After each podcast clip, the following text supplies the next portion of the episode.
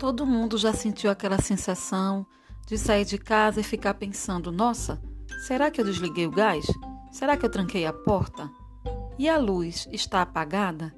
Nossa, minha memória está péssima. Mas será que a memória só serve para nos lembrar de fazer coisas triviais do dia a dia? Ou ela vai bem além disso? Vamos ver.